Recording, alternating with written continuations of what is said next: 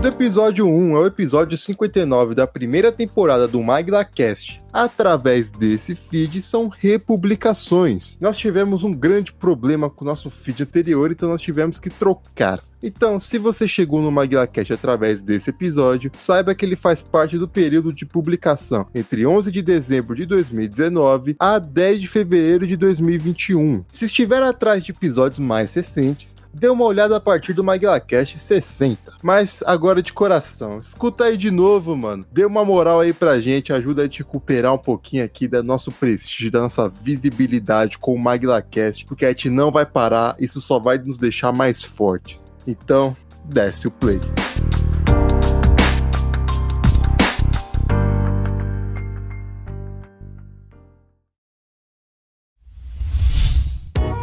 A iniciativa Podcasters Unidos foi criada com a ideia de divulgar podcasts menos conhecidos, aqueles que, apesar de undergrounds, têm muita qualidade tanto em entretenimento quanto em opinião. Por aqui você tem a chance de conhecer novas vozes que movimentam essa rede.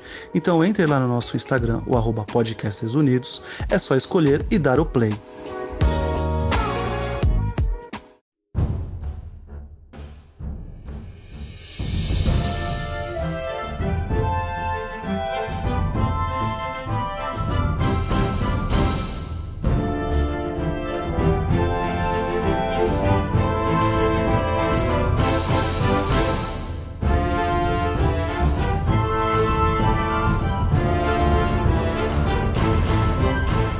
Hey, pessoal, sejam bem-vindos ao 37 MaguilaCast, o 37 de muitos. Eu sou a Alane falando diretamente de São Paulo e quem escuta Beholder Beholder é corno. Que isso? que, que isso, bicho? Como assim, meu? Convida o parceiro pra casa pra xingar. Eu não escuto porque eu participo, então ele tá se chamando de corno de certa forma. é verdade. Justo. Eu, ele tá me xingando de corno, né? É eu também não escuto. Aqui é o Jabulô, diretamente de Cotia. Eu quero ver quem vai ser o primeiro a citar a Tropa de Elite nesse programa. Aqui é o Freire, diretamente de São Paulo, e Signo de Volar é uma música muito melhor que Babaieto. Fato, fato. Aqui é Gimel falando diretamente da cidade de Ur. A maior inovação que os jogos de estratégia trouxeram ao mundo foi poder tacar uma bomba atômica com Gandhi. Filha da puta, né, velho? A paz não se conquista sozinho, né? É, paz não é uma opção no caso, velho. Paz não é uma opção nem para Gandhi. Exato, jamais. A violência não é a resposta, é a pergunta. E a resposta é sempre sim. Exato, exato. Hoje nós estamos aqui para falar sobre os jogos de estratégia, jogos de manager, os 4X. Mais um programa sobre videogames, né? só que dessa vez sem videogame, que é só no PC. Não deixa de ser videogame, então. Exatamente. É, o videogame, só que bem melhor, né? Só que bem melhor, é verdade. E eu tava pensando aqui, hoje em dia tem Civilization pra PlayStation também, então. Tem Civilization pra PlayStation, Xbox e Switch. E a Switch? Quem que joga Switch? Puta E celular, na verdade, eu acho, inclusive. Mano, cadê o, cadê o Civilization pra geladeira gamer, mano? Cadê? Exato, né? Tem pra todos os lugares. Tudo isso mais um pouco. Mas antes já falou. Recadinhos.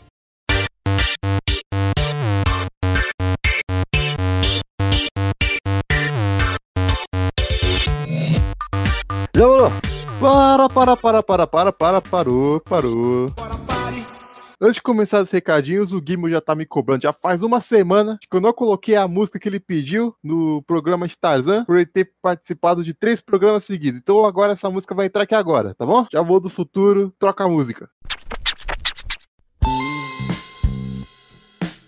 Tá feliz, Guimo? Tá feliz? Eu espero que você seja feliz! é, desculpa. Voltamos pros recadinhos. Nessa semana de recados, eu queria começar falando uma coisa muito importante. Você vai falar mal de Civilization de novo? Não, vai tomar no cu Cabum, vai tomar no cu Correio. a porra do headset não chegou. Tem dois ou três programas que você ouvinte está ouvindo falar desse headset que não chega. Então eu queria dizer que eu nunca mais compro nada na Kabum. E o Correios, infelizmente, nós não temos como fugir, mas é isso. Tá bom. Inclusive, se no futuro, isso aqui tem que estar gravado. No futuro, se a Kabum quiser um patrocínio, eu não quero. Ouviu, né? Você pode fazer pat- patrocínio individual aí, Cabum, porque eu quero. Ah, já vou louco. Você você tinha que se compadecer com a minha causa. Ah, parceirão. Cada um com seu cada corre. Ah, se fuder, mano. Bom, tudo bem. Cada um faz seus corres aí. Ouvintes, três semanas já, e vamos ver se no quarto programa eu vou ter que comentar disso aqui também. Mas enfim, eles não estão interessados no nosso, no, no meu problema, como você não se compadece. Mas o que, que nós temos para avisar nesta semana? Como em todas as semanas, a gente vem aqui falar sobre nossa campanha coletiva no Apoia. Você pode encontrar lá no apoia.se barra MaglaCast, onde terá acesso a uma página muito bem formatada, falando sobre os nossos trabalhos toda semana, nossas metas mensais e metas de temporadas.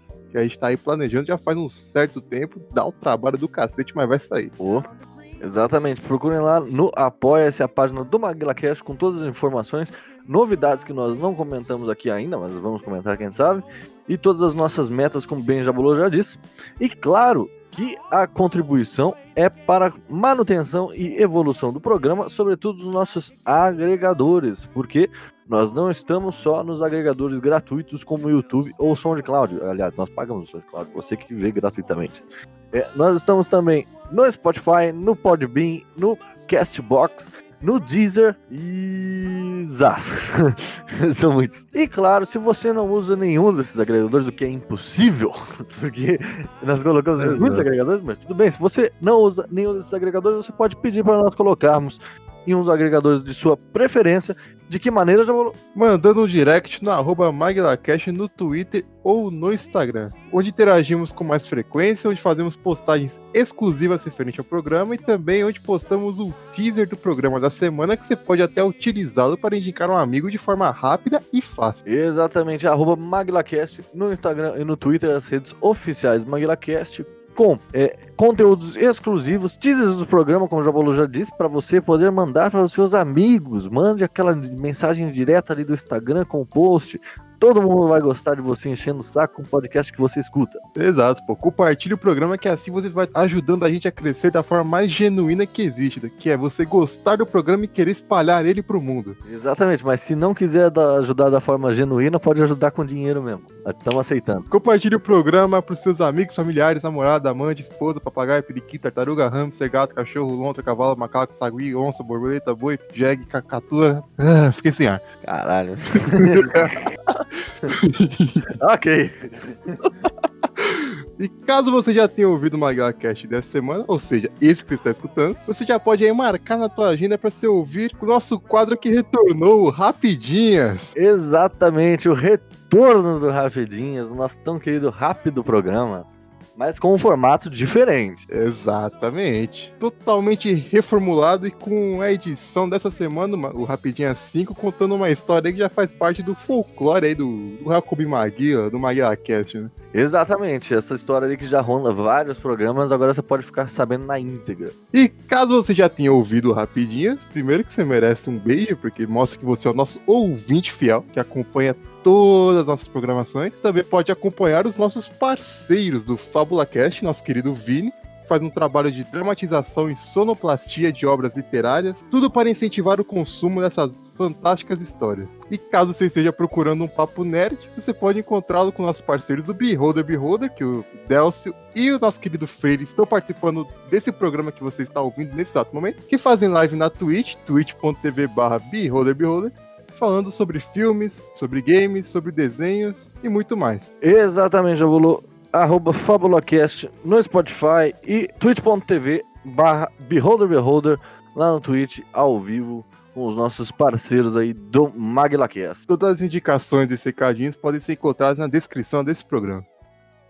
O Ministério da Saúde adverte. Sem mais delongas, fique com o programa. Os seus melhores engenheiros e arquitetos seriam mais felizes em um lugar onde pudessem crescer. No Brasil, por exemplo. Bom, o conceito de estratégia. Em grego, estratégia. É muito amplo, né? nos jogos, evidente que o jogo, sendo eletrônico ou não, você tem muitos tipos de jogos de estratégia. Na verdade, todo jogo você precisa de uma estratégia, mas esse sentido é, é muito amplo. Então, talvez a gente delimitar um início seja meio complicado, né? Na questão dos jogos eletrônicos. Não, de fato, cara. Na questão dos jogos eletrônicos é complicado a gente dar o início exato, cara. Você pode. Poderia dizer que até os primeiros jogos de Odyssey já tinham mais ou menos uma estratégia, cara. Embora eles eram basicamente regidos pela sua imaginação, digamos assim. Já que tinha todo aquele esquema de ah, colocar as telinhas na tela da televisão e jogar dentro do cenário com duas luzes, mas enfim. Caraca. Era bizarro. Realmente, cara. É bem complicado colocar um início dentro do jogo de estratégia, mas. Um, que é considerado um dos primeiros jogos de estratégia, se não me falha a memória, um wargame de, de navio, se não me falha a memória, chamado Computer Bismarck. Acho que ele foi lançado direto pro Atari 2600. Não tem IA, né? É player versus player. Eu acho que eu conheço esse game. Não tinha nem como ter IA nessa época. É, então, pois é, não tinha nem como. Mas aí não seria um World of Warships do começo? É, não tá muito longe. Como assim? Nada a ver. Arrastou, arrastou, mas. Sim, sim. Pô, se for assim, batalha naval, pô. Não precisa nem trazer World Warship. Exato, é que eu tava jogando ontem. Não vai lançar o cupom aí, não? Mas claro que pra gente delimitar certas é, evoluções do gênero, né? A gente precisa traçar exatamente o que, que a gente vai falar hoje. Também não é qualquer jogo de estratégia. E conforme foi passando os anos, foram se passando, e com o desenvolvimento das IAs, propriamente ditas, e, né? do- dos espectros dos jogos foram se criando cada, cada estilo de jogabilidade diferente também, né? Acho que até seria muito válido, na verdade eu coloquei aqui no roteiro é, o, o 4X por último, mas talvez seja até mais interessante a gente começar por ele, porque talvez essa seja uma delimitação mais importante até para os jogos que a gente vai tratar hoje. Lembrando, claro, que a gente não vai falar de todos os jogos, porque isso seria humanamente impossível. A gente só vai falar dos que eu escolhi. É, claro. Porque você é o princesinho aqui. A gente basicamente vai falar do que a gente achou- acha mais relevante. Se o seu jogo favorito não apareceu aqui, ele não é relevante pra gente. É a vida, desculpa, essa é a verdade. Ele não é relevante pra ninguém, na verdade. Mas bom, def- definições de Forex. É, Explorer, Expand, Extray. Inventei essa palavra agora. e Exterminator. Expelliarmus. Exterminator. É. Exterminator. Exterminator. É, que seria justamente né, explorar, expandir, extrair e exterminar dentro das definições mais padrões. Nesse sentido, justamente, você tem esse mundo aberto, é, não necessariamente. É, mundo, é sempre mundo aberto, né? A gente pode definir como mundo aberto? Não sei, acho que semi, digamos semi-aberto. Sim, sim, justo, porque ele não tem tanta liberdade quanto um sandbox, por exemplo. Exato, ele, tipo, não é tipo um, sei lá, um GTA, um Breath of the Wild, onde você tem um mundo gigante e você sai explorando ele. Ele é mais uma coisa limitada, tipo, você vai da- desse ponto até esse ponto, essa é a sua área de atuação e você vai executar esses 4x, né, dentro desta área, basicamente.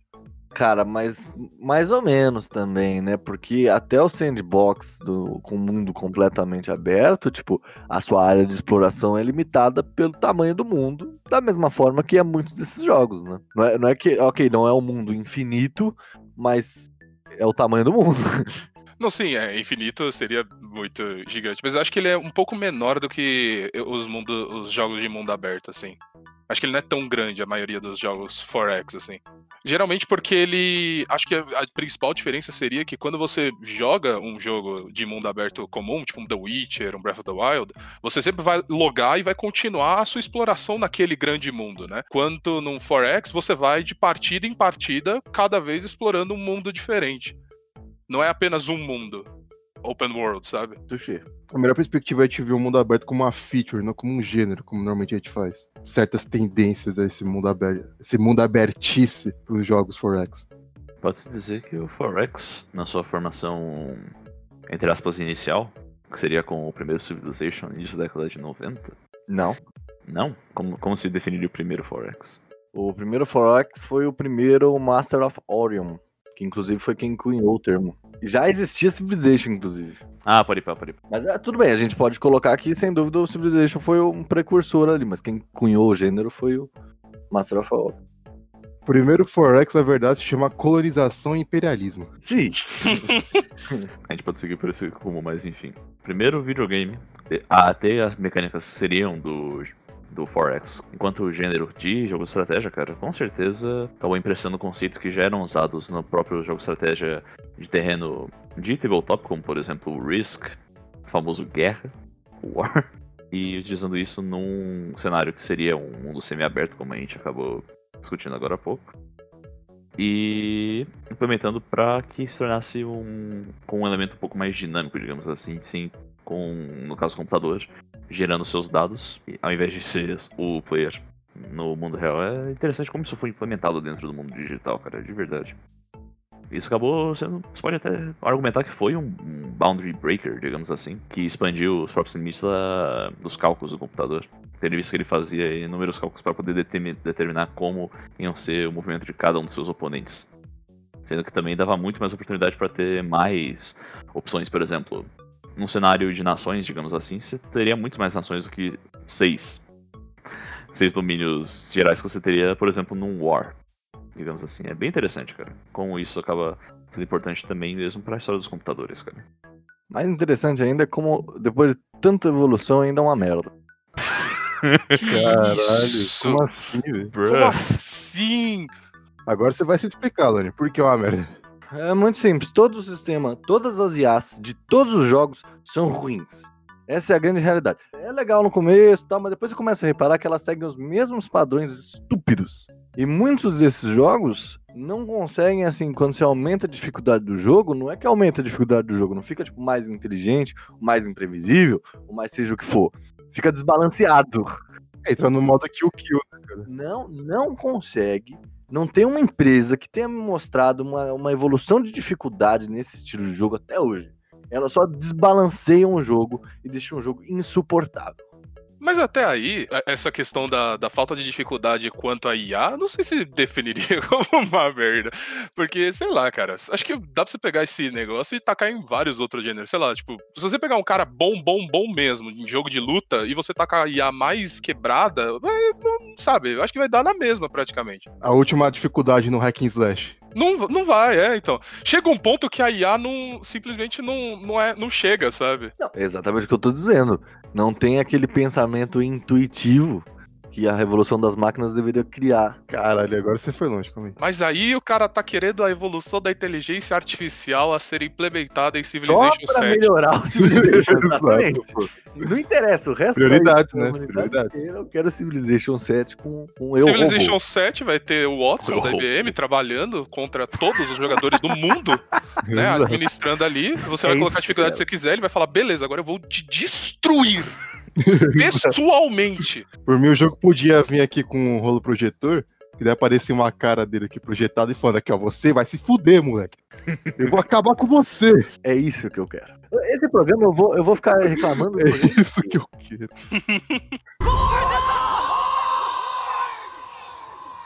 É, é porque a linha que divide esse tipo de jogo é até um pouco tênue. Mas tem uma grande diferença entre esse tipo de jogo e uh, jogos de simulators, assim, no geral, ou de managers, né? Na minha cabeça, Trópico, por exemplo, podia estar no meio de um balaio, mas não tá.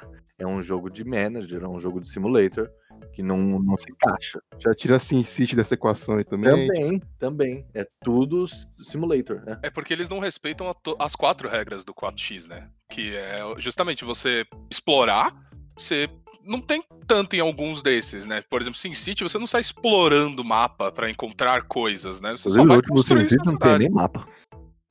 É. Aí, né, expandir você até expande de certa forma, extrair, acho que alguns até tem alguns recursos naturais, né, se não me Já engano. acaba O- com a água da cidade sempre. Exato. Cities Skylines, por exemplo, ele tem recursos naturais que você tem que extrair e tudo mais, mas, por exemplo, exterminar, você não extermina ninguém. Ia ser louco, imagina. Mas não tem esse, esse aspecto Ah, meu também. amigo, não. Depende da vontade do prefeito. No SimCity, se o cara tá reclamando demais, eu vou lá e extermino a casa dele.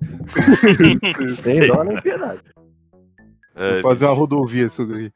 Virou crasso, né? Não tem como. Vai viquinhos, cara. Exato. Essa tocha pode vir a cair lá dentro, hein? MagraCast número 30. História de Júlio César, sabe? Júlio César, isso, vai lá ouvir. E a gente precisa entrar em algumas definições mais é, padrões, pra gente justamente fazer o que a gente tá fazendo aqui, que é padronizar os jogos antes da gente começar a falar, porque a gente que dá as definições mais importantes, é claro, mas que é a questão de RTS e TBS, né? RTS de Real Time Strategy. Estratégia em tempo real. Eu acho que o expoente dele eu, eu nunca joguei, porque eu meio que odeio a Blizzard, sacou? Que isso, Jabu? Mano, eu já sofro o suficiente por Diablo, cara. Eu não quero mais problema na minha vida. Eu não quero jogar Warcraft. Tá bom. Só que, pô, eu nunca joguei Warcraft pra ter essa noção, então. Justamente pra eu ter noção de que se eu entrar nesse meio, eu tô fudido. Eu vou... Acabou o podcast, acabou vida social, acabou o trabalho, acabou tudo. Por favor, que você nunca baixa, então. Pois é. Quem precisa editar esse programa aqui? A gente poderia começar falando sobre a própria questão da diferença entre os dois, né? A diferença entre eles na realidade é bem simples, cara. É basicamente você avaliar a diferença entre um Civilization e um Age of Empires, digamos assim. Em um deles, você tem a questão de turnos, ou seja, você tem uma ação, você realiza ela durante um turno, passa a sua vez, espera os outros, os outros players fazerem um turno, e volta a sua vez. Segue nesse ciclo até o final do jogo. É assim não. Assim não? Você passa o turno, aí você espera, e de repente chega 30 bárbaros assim, começa a botar fogo aí chega a vez. Aí você passa o turno, aí você olha assim pra, pra lista ali de quem ainda não passou o turno, aí você vê que teu amigo não passou o turno. Ô filho da puta, vai passar não, tio? Exato. É, exato. Já aconteceu comigo algumas vezes. Pra quem não tem noção nenhuma, assim, nenhuma mesmo, assim, sabe? E Vou, vou tentar ser mais básico possível. Eu acho que a diferença entre um, um jogo de turnos e um jogo em tempo real seria basicamente: um jogo de turnos é xadrez, onde você faz sua jogada, o outro cara vai fazer a jogada dele, e assim, por consequência, cada um vai fazendo sua jogada até que um saia vencedor. E um jogo em tempo real é tipo futebol. Tá tudo acontecendo ao mesmo tempo, todos os jogadores estão fazendo suas jogadas, enquanto o jogo não para, nunca. É, realmente, realmente foi explicação mais Foi uma simples, né? excelente definição, just- realmente. Nem Bem- parece que tirou 99 vidas. Caralho! Olha, sendo bem honesto, eu não tirei, eu acabei de pensar nisso. A gente vai fingir que acredita. Exato. Eu, eu, sempre tô no programa pra desacreditar os outros, né? É foda. Impressionante. Mas é justamente essas, essas diferenças que criam é, justamente diferenças na, na dinâmica dos jogos, né? Porque a estratégia muda completamente. Porque, claro que, no, no, sei lá, tem campeonatos de Civilization que eu acho um pouco bizarro, na verdade, mas tudo bem. Pô, deve ser um saco isso aí, mano. Campeonato de Civilization. Outro dia eu tentei assistir, não. Né? É tipo assistir um campeonato de Farm Simulator. Sim. É uma parada que demora muitas horas. No, no Civilization que você vai montar seu mundo, tem até mesmo que, que você pode escolher a velocidade maratona, que ele fala, ah, normalmente é para campeonato. Mas mesmo assim, pô. O maratona, ele é pra assim, eu vou começar a jogar esse jogo na segunda e vou terminar no sábado. Tchau, mãe, tchau, pai. Eu vou jogar uma partida de Civilization. Vejo Essa vocês no final de semana. semana. Essa Exato. Acho que eu, volto, acho que eu vou, vou voltar à convivência no domingo. Meu objetivo é a conquista! Já colocamos os parâmetros necessários para quem não conhece entender, mas afinal de contas, quem não conhece esse tipo de jogo não vai querer ouvir esse programa. Mas, forma, eu queria entrar mais nas questões pessoais. Que, o que que faz, nós no caso, querer jogar esse tipo de jogo, procurar novos? Falta de amor próprio.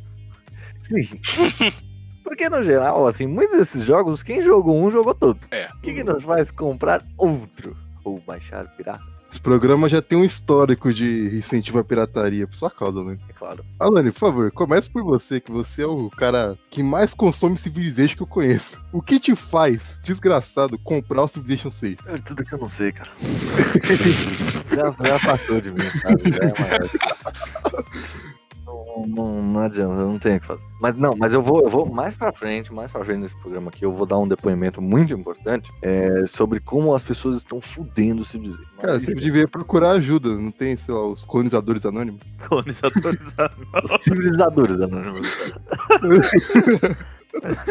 mas, mas falando sério aqui, talvez, assim, eu, lembro, eu acho que Civilization até é até meio ponto fora de curva, porque eu já não, já não, já não procuro mais tantos jogos, com exceção de um, de um novo que está sendo lançado agora, nesse esquema. Eu acho que os, os, os BTS pra mim tem ficado tem ficado meio de lado.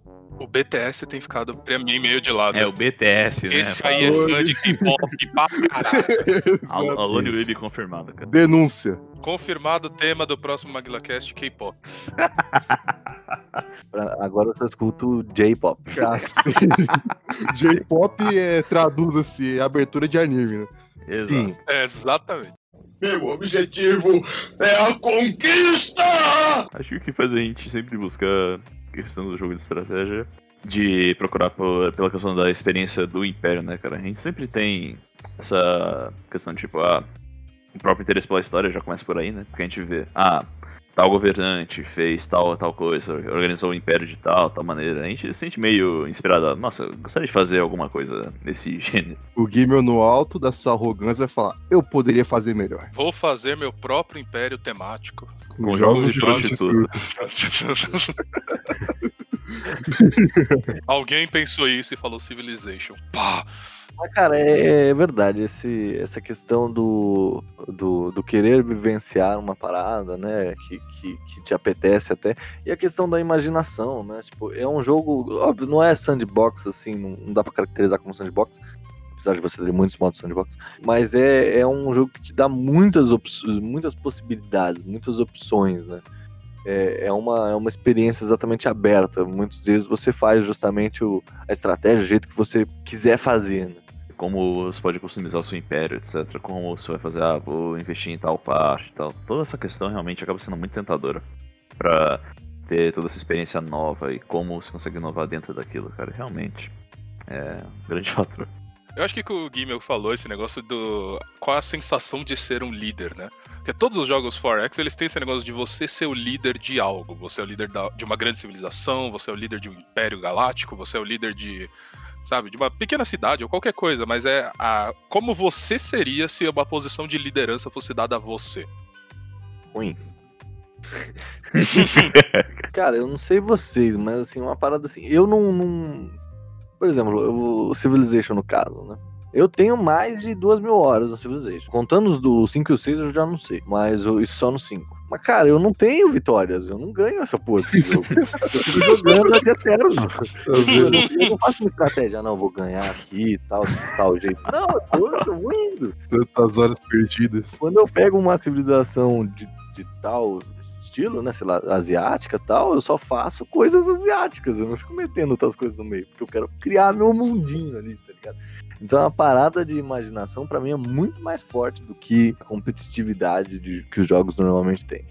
Entendi. Deixa eu te fazer uma perguntinha aqui. Jogos com elementos mais survivors. Exemplo, This War of Mine pode se encaixar nesse- no parâmetro que a gente definiu aqui? Não, talvez. Quer dizer, pelo menos no parâmetro do 4x, acho que talvez não, porque ele falta, acho que, o elemento de expansão, eu acho. Sim, sim, ah, falta. Você tem até um pouco de, de- da, da exploração, você tem questão de ter que conseguir recursos, você tem a questão até um pouco do extermínio de você ter que lutar e proteger o território, mas acho que você não tem essa, esse negócio de expandir, ter territórios, sabe? Em questão de estratégia, porque isso é um jogo de estratégia, por mais que seja mais elemento survival, eu joguei muito mais jogos desse, dessa mecânica do que um Civilization da vida. Uhum. Então é um pouquinho mais difícil pra mim conceber jogos de estratégia de RTS ou TBS. É que estratégia é justamente, né, voltando a um conceito muito amplo, todo jogo a gente tem que ter meio que uma estratégia, né? Se você procura ganhar, claro. Sim. Se você, se você vai gastar duas mil horas da sua vida simplesmente por gastar, Tipo você. cara, que nem droga, mano. Não tem, um- tem, um- não tem uma vitória no final. assim. Na droga não tem vitória no final. Só pra deixar isso claro. Não tem vitória no final das drogas. Um oferecimento pro Edge.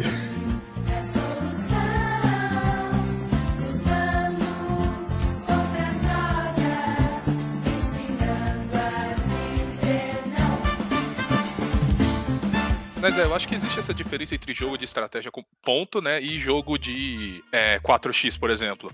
Porque em jogo de estratégia, você tem uma, uma. Como o Alone falou, qualquer jogo você pode ver como um jogo de estratégia, porque você tem que ter alguma linha de raciocínio, pensamento, para conseguir chegar até algum lugar. O que, por exemplo, o negócio da estratégia, já você tem alguns outros jogos que eles têm elementos de TBS, né, de jogo de estratégia por turno, mas que não são 4x. Por exemplo, os jogos que são tactical RPGs, como por exemplo, a maioria dos JRPGs, né? Final Fantasy, Divinity, Original Sin, que também é muito bom, mas eles não são jogos, eles são jogos de estratégia como um todo, mas eles entram mais na categoria do RPG tático do que de um 4x, por exemplo. Sim, sim, de fato. Tanto que no mundo dos tabletops, por exemplo, os, os jogos de estratégia padrões foram o que originou depois o RPG, né? Como a gente conhece Sim. hoje. O, o RTS, de certa forma, Final Fantasy, como você falou, Pokémon e tal, são todos TBS também, mas eles não entram nessa, nessa definição, né? Justamente por. Geralmente quando você pensa jogo de estratégia, você não pensa direto nesses, né? Apesar de certa forma eles serem, né? Meu objetivo é a conquista! Sabe uma coisa, vô? Hum. De certa forma, o Civilization foi o que fez o Maguila Cast existir. Ah, tá, já sei o que você vai dizer, tenho certeza. Sim, sim, é, a gente tava falando, eu me liguei disso, na verdade, outro dia quando a gente tava conversando. Aham. Isso foi em final de 2013, eu acho. O Polônia me obrigou, me apresentou o Civilization 5, eu gostei muito, eu comprei, tipo, eu joguei na casa dele um dia, no outro eu já tinha comprado. Foi que nem craque, maluco. Usou uma vez, já- Tava quanto o Civilization? Só pra eu ter em mente. pô, eu não lembro, eu não lembro. 300 reais. Não, não, não era tão caro. Seis eu sei quanto eu gastei. Cinco eu não lembro.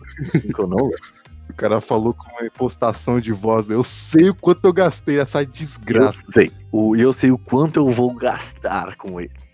Ih. Mas bom, é, eu comprei o Civilization 5 e aí foi na época que o Polônia me obrigou a começar a ouvir o Nerdcast, foi o primeiro podcast que eu ouvi. É, e aí eu jogava e, tipo, claro que o Civilization tem muitas músicas clássicas da civilização, então é super legal você ficar jogando e ouvindo, né, tal. É, dá uma imersão até bacana. Mas depois de um tempo enche o saco. E eu lembro que quando eu comprei, na semana seguinte eu fiquei sem internet, fiquei um mês sem internet. E eu tinha baixado vários Nerdcasts, então eu passei, tipo, jogando o, o dia inteiro, todo dia, porque lembra, em 2013 eu não tinha absolutamente nada pra fazer. Então eu jogava Civilization o dia inteiro e ouvia podcast o dia inteiro. E a partir dali eu nunca mais parei de ouvir podcast ou de é, jogar Civilization. Eu ouvi o Polônia, a culpa é sua.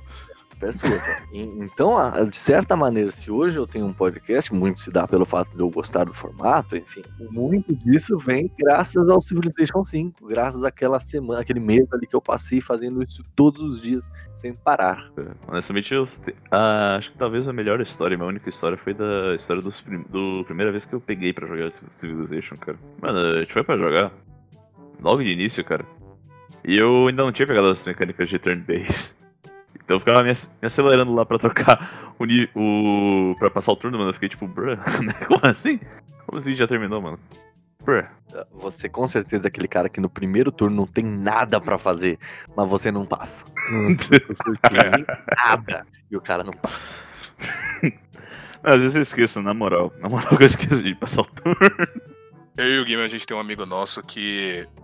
Quando a gente resolve falar, vamos jogar Civilization, e aí esse cara fala, vou jogar junto, a gente já para e fica assim. Esse jogo vai ter mais de 18 horas. Porque ele é aquele cara que vai, vai, vai fazer qualquer coisa, vai comprar uma unidade e ele para e fica pensando e calculando e não sei o que. É o jogador de xadrez chato, sabe? Todo mundo já terminou o turno, já dá pra fazer uns três turnos e ele tá lá ainda fazendo. Todo mundo esperando dele. E aí? Vai ou não vai? Jogador de xadrez chato que não sabe jogar xadrez, né?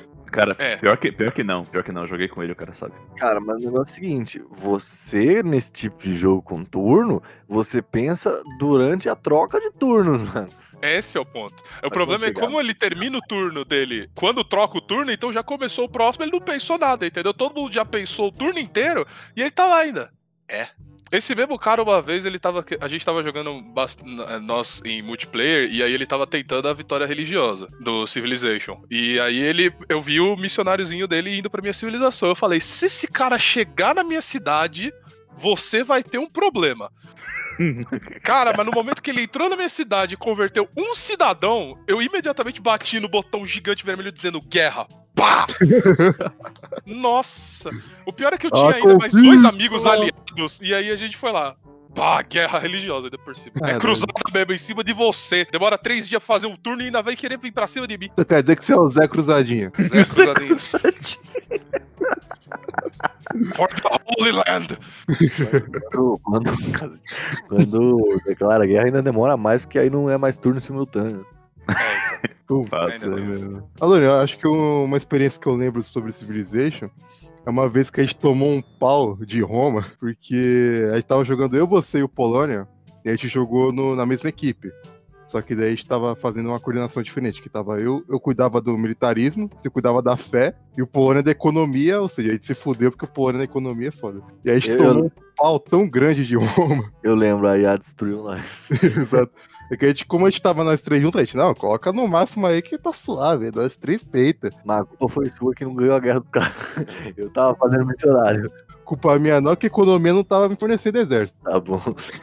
Eu só, eu lembro, eu tenho uma história engraçada com o Iá, que eu e o, Jeffrey, que a gente sempre cita aqui, tava jogando Civ 5, e aí tava só nós dois contra várias IAs e tal, e, mano, o Império Zulu, coitado, tipo, foi destruído, a gente colocou ele numa cidadezinha que só tinha neve e tal, e a IA do Civilization é tão burra que quando ela ganha uma cidade, ela deixa fantoche pra sempre, então ele não conseguia nem coordenar a única cidade que ele tinha. É, e aí eu fui numa troca de turnos, assim, já tava, tipo, no final do jogo, e eu já ia ganhar, tipo, eu ia ganhar logo em seguida. E aí eu falei pro Jeff, ah, vamos deixar ele ser o líder mundial, né, no, no congresso lá do Civilization. e aí a gente deu mais de 50 embaixadores pra ele e o cara ganhou o jogo. Excelente. Excelente. Pô.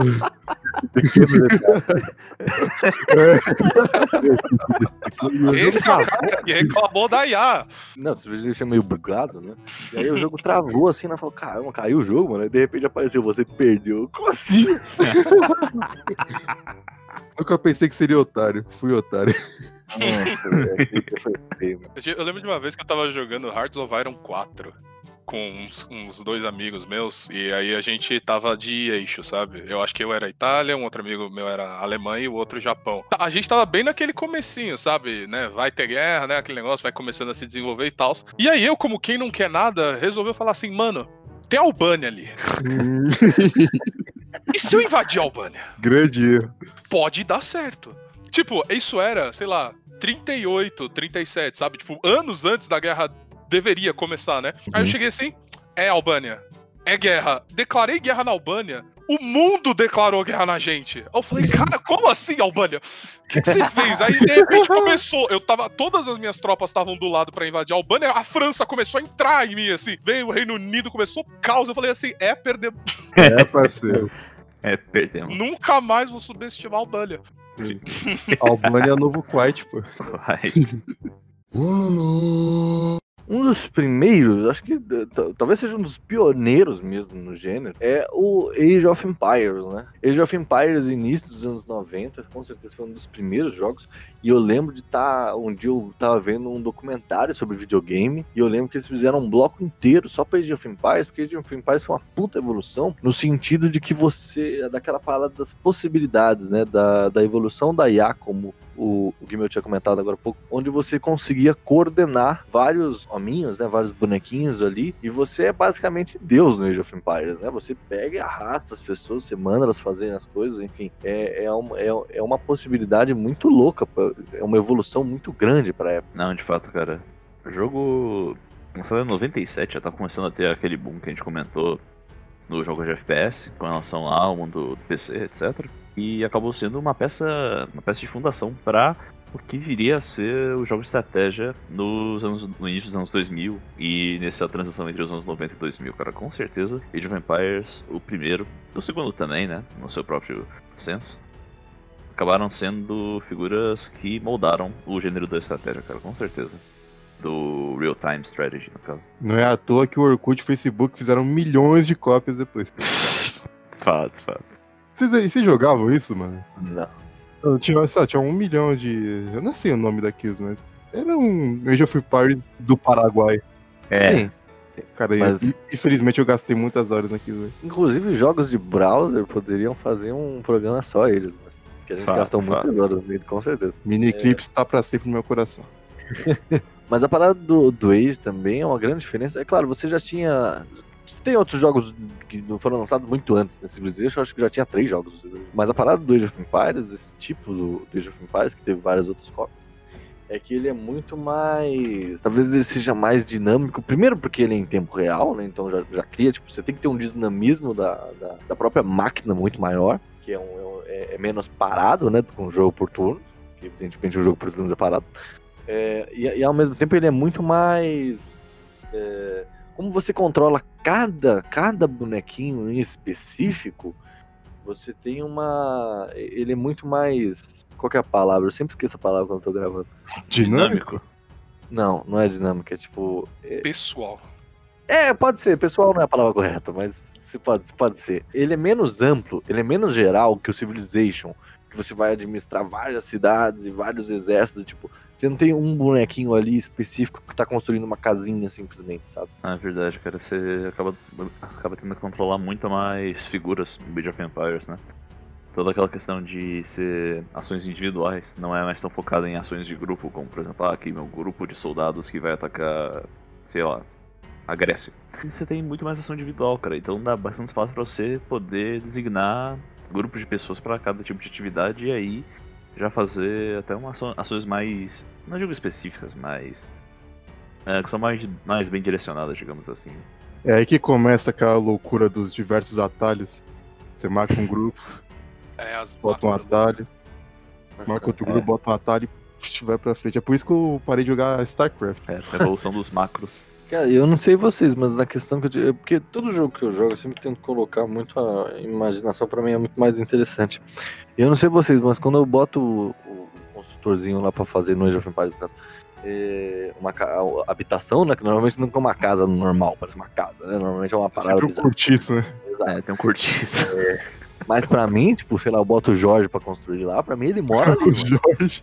Mora ele e a família ali. Que eu não vejo a família dentro de casa, mas tá lá. Se invadem sua cidade, matam o Jorge, depois você manda um soldado na porta do curtiço. Infelizmente, infelizmente o Jorge morreu. Não, Jorge. Não, Jorge, não.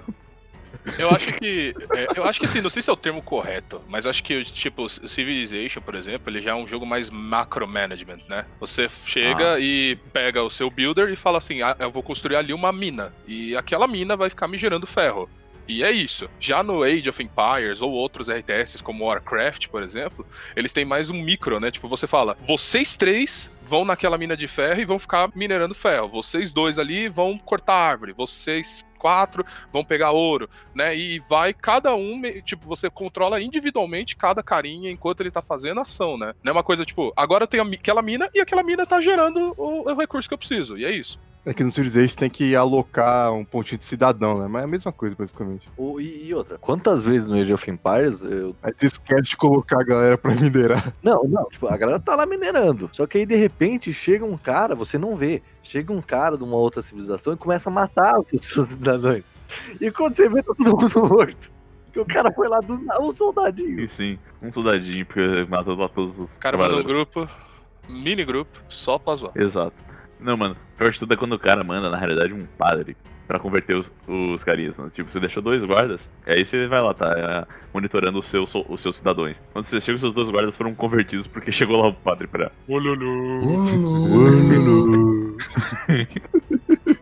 Eu lembrei de um negócio aqui que já tinha visto na internet.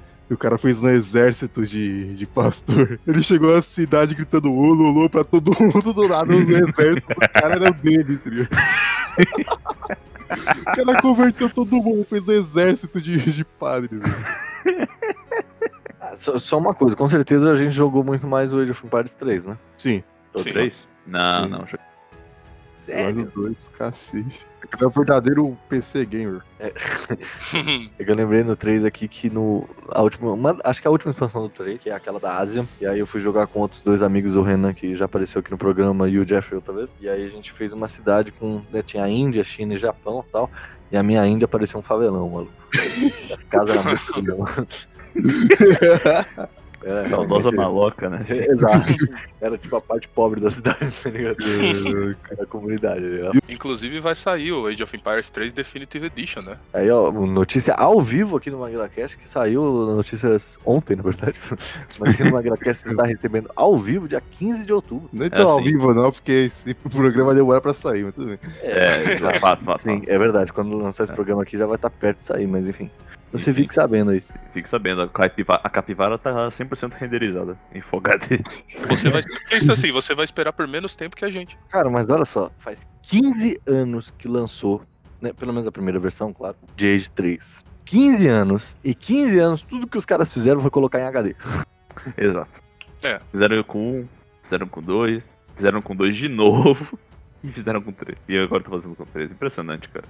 Cara, dava... É, não fizeram isso com o Skyrim? Nem HD foi tanto. Então esse é o problema quando o jogo fica muito famoso, né? Não dá. Alô, GTA V. Exato. GTA 5 versão 4K. Disponível na sua, na sua loja mais próxima. E falando do Skyrim, já vou, eu lembro que aquele, aquele, aquele mod pack que tinha, é, que deixava o jogo liso, né, bonitão, é muito mais bonito do que a versão HD. É claro que é. Vai confiar na Bethesda? Jamais. Mas isso, é- isso é uma parada, né? Tipo, durante muitos anos, muitos anos e muitas vezes, e muitas notícias sobre um novo Age of Empires.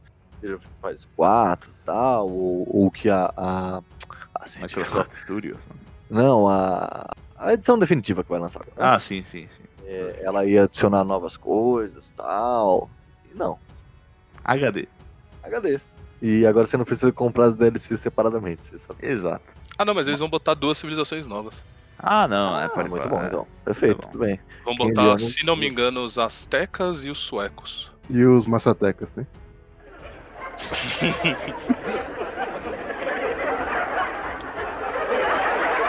Mas ainda assim, cara, 15 anos pra duas civilizações tá de palhaçada. É. Uhum. É, não, eles anunciaram o 4 já um tempinho atrás, né? Mas não tem nada nem do anúncio. É, Exato. Ó, vai ter o 4, Vai hein? ter. Tipo, The Elder Scrolls 6, vai ter, hein, gente. Exato, ter, é a mesma coisa. Né, Vai ter a Age 20 4, anos. vai ter Elder Scrolls 6. Um dia. É, vai tipo. Cyberpunk, né? O dia, É. vai- o dia sai. É aquele esquema, quem sabe meu neto me compre de presente, né? Sabe um dia desses, né? Ou quem sabe eu compro pro meu neto. Exato. Mas só uma coisa. O Cyberpunk é verdadeira ilusão, porque não existe tecnologia capaz de fazer o que eles querem fazer. Eu confio, eu confio. Alguém tem que confiar, né, mano? Exato. Eu, tenho, eu, eu, eu sou confio. Enquanto isso, eu vou jogar o Shadowrun que eu acabei de pegar na Epic Games ali, É, de grátis. De grátis. de grátis, que é melhor. A Epic Games, maluco, foi criado por alguém que foi criado pelo Pirate Bay, tá ligado? Pra Claro, tava cansado de ter o site é. derrubado, né? Exato, vão derrubar, então beleza. O cara... Exato. O cara deve ter pensado aqui, mano, da hora esse indústria de games, mano. Vou zoar. Imagine todas as conquistas surpreendentes que as mentes brilhantes da minha nação realizarão. Muito bem, Alan, você já deixou claro aqui o teu amor por Civilization. Mas a gente quer saber um pouquinho mais, quer saber o ódio. Não, cara, primeiro eu vou passar o amor pra mim poder passar o ódio como propriedade. Tá bom, então manda. Das, das séries, né? Um dos títulos mais, mais consagrados, aí, mais tradicionais dos jogos. É, não só do, desse tipo de jogo, mas os jogos em geral, né? Conseguiu aí o seu lugar no, no, no mercado. E, e realmente é merecedor, cara, porque Civilization, ele, dentro do seu, do seu aspecto, ele consegue o- a, de- a melhor forma de fazer isso. Porque ele tem muitas possibilidades, cada jogo novo traz. ah, Claro, é aquela coisa que eu falei lá no começo: quem jogou um, jogou todos. Mas assim, o aumento, pelo aumento da tecnologia e tudo mais, das possibilidades que você tem, dos mundos que são gerados, e assim, sempre dando foco a muitos líderes diferentes, né? Um jogo até bem inclusivo nesse sentido, e bem, e muito bem assim, datado. Civilization é um jogo que te ensina muito, cara. O... Eu lembro que uma vez eu tava no trabalho falando, e aí um, um cara chegou pra mim e falou, um, um amigo que eu tinha lá, né? Que ele era já bem mais velho, devia ter uns 50 anos. Ele virou pra mim e falou: Ah, que jogo você joga? Aí eu, ah, eu jogo um jogo chamado Civilization tal, na época eu ainda jogava 5. Aí ele, ah, é aquele jogo que você joga e aprende história? E eu, caralho, é? Porque ele jogava Civ 1 lá atrás. E eu lembro que na época eu tava esperando lançar o Civ 6. E aí ele até contou uma história engraçada que ele jogava, ele trabalhava como, como segurança e trabalhava de noite, né? E aí ele chegou em casa e a mulher dele tava saindo pra trabalhar, que ela saía de manhã. E aí ele chegou tal, e pegou um prato de comida, ele falou, ó, vou comer e vou dormir. E abriu o Civ, maluco. E ele ficou jogando, jogando, jogando. E aí ele só se ligou quando a mulher dele chegou do trabalho de noite. Nossa. E ele ainda tava lá. Então, mano, Isso desde. Civ 1, Civilization aí, mano, não deixa, mano. Civilization comendo a vida das pessoas. É Comendo, sim, sim. A, a história do próprio origem do Civilization é bem interessante, cara. O Sid Meier's, ah, depois de ter feito o jogo dele sobre os o Pirates, né? Na década de 80 pra década de 90, ele se deparou com um livro geral de história que tinha vários aspectos mais ou menos gerais de cada cultura pra ter um avanço gradual, tipo, ah, beleza, defini- de- definição da era de, de ferro, etc, da, da idade do ferro e tal. E ele pegou essas definições e pensou, nossa, cara, a gente podia fazer um jogo e usar isso aqui como geral pra definir nações, cara, como se fosse um Risk. E a partir disso veio a ideia pro Civilization, cara. Então, realmente, desde, desde o início, desde o embrião, o propósito ah, por trás realmente era a questão da representação histórica, cara. Bem interessante. E muito bem apurado, na verdade. É uma preocupação até é, ter toda essa apuração. Tem várias universidades no mundo inteiro que, que ajudam a fazer as pesquisas e os textos que você encontra na, na wiki dentro do jogo. Então é tudo muito bem estruturado ali. E cara, que jogo que consegue fazer uma fazer o, óperas específicas para o jogo e colocar no, no, no na, na, na, Filarmônica de Berlim para cantar Babaito. Quem... Fato, fato. É incrível. Tem toda uma preocupação com a ambientação de cada civilização, né? Coisas que, tipo, às vezes só alguém que tá da própria cultura consegue identificar e mesmo assim eles vão atrás. Eu lembro, tipo, a primeira vez que eu, eu joguei Civ, só como eu fiquei animado quando eu vi no Império do Brasil, tinha o Dom Pedro e tinha a unidade de pracinhas, tá ligado? No Civ 6, eu acho que uma coisa muito incrível nessa parte musical é essa questão da. Primeiro, de cada civilização tem a sua própria música, claro, e a música ela vai evoluindo conforme o jogo vai passando. Você começa o jogo na idade antiga, né? E a música, ela tem apenas alguns poucos instrumentos, toca uma flautinha ali, um outro negócio. E aí quando você já chega mais para era medieval, já começa a adicionar mais instrumentos e a música começa a ficar maior. E aí vai passando, quando você já tá na era, né, a era moderna agora, a música já é outra coisa, nem parece a primeira música que você uhum. começou o jogo escutando, mas você vê como é uma evolução e os caras se preocuparam em compor cada uma das, dos negócios. É incrível. É, é uma preocupação com o jogo que poucas empresas têm. Sem dúvida. Não, aliás, eu queria, na verdade, fazer um, outro adendo aqui, que é um ponto positivo também, que é a questão da comunidade. Isso é uma, isso é uma constante em muitos jogos, né? Mas, mas o Civilization, assim, muito do, do que eu jogo não é o Vanilla. Eu não consigo jogar Civilization sem um modpack ali específico que eu vou montando com o tempo, que, que otimiza o jogo, que adiciona coisas mais relevantes e tal. Então essa questão da comunidade dentro do jogo é algo muito presente no Civilization. Então, assim, não é uma preocupação só da, da própria empresa por parte, mas sim do, do, da própria comunidade que joga. Inclusive, uma vez tentei fazer mod eu não consegui porque eu sou estúpido, mas eu tentei. Esse negócio de estar aberto pra mod é muito legal. Tem mod de muita coisa no Civilization. Desde algumas civilizações, e aí tem os malucos de anime que vai botar civilização de personagem de anime. E sempre é muito OP, é impressionante. É lógico, vai colocar Konoha lá, tá ligado? Exato. Você tem, mas você tem mod de recursos que adiciona recursos que normalmente não tem no jogo, de unidades com vários tipos de tropas que não tem, algumas unidades específicas. Por exemplo, no Civilization normal, você tem o tanque e o tanque moderno, basicamente. E aí eh, tem um pacote de mods que ele adiciona vários tipos, ele adiciona tanques específicos. Você tem Panzer, você tem o M1 Abrams, você tem, sabe, um monte de tipos diferentes. Você tem mod de, cara, é muito legal, mod de construções específicas, de distritos. Cara, a, a comunidade de mods do Civilization é muito legal. Só não tem o Osório porque nem do papel de sair. Quem entendeu, entendeu. Entendeu, entendeu. Os seus melhores engenheiros e arquitetos seriam mais felizes em um lugar onde pudessem crescer. No Brasil, por exemplo. Mas nem tudo são flores. Então, sim, já vou, vou poder falar agora do meu ódio. Eu coloquei até no roteiro, inclusive, que a Firaxis é a empresa mais cara de pau do mundo. Eu, inclusive, enquanto eu vou reclamando, eu vou abrindo aquela loja da Steam pra ter propriedade no Com vocês, o monólogo da Lone, fã do mal de Civilization. Veja bem, Civilization demora aí 5, 6 anos para lançar um jogo do outro. Tudo bem. Ele vem com algumas DLCs, expansões nesse meio tempo legal. Eu acho que tudo bem um jogo você fazer DLCs, eu acho que isso faz parte do mercado hoje em dia, não tem problema. Claro que não é o ideal, mas enfim, a gente convive com isso, tá tudo ok. Muitas DLCs têm um preço justo, tem um preço legal, 60 reais ali, um pouquinho caro, mas beleza, você consegue pagar, não tem problema. É só uma vez, uma DLC de Civilization demora dois anos para lançar. E, e, e, realmente adiciona coisas ao jogo, não é aquela DLC que não adiciona nada. Adiciona Civilization Sim, sem DLC, sem expansões e o Civilization, assim, é, com a versão final, vamos colocar assim, né? É outro jogo. Nem outro dia quando a gente foi jogar, né, Guilherme, que, né, que você falou, pô, não tem expansão Civilization 5. Eu não, eu não reconheci o jogo, para mim era outra coisa aquilo ali.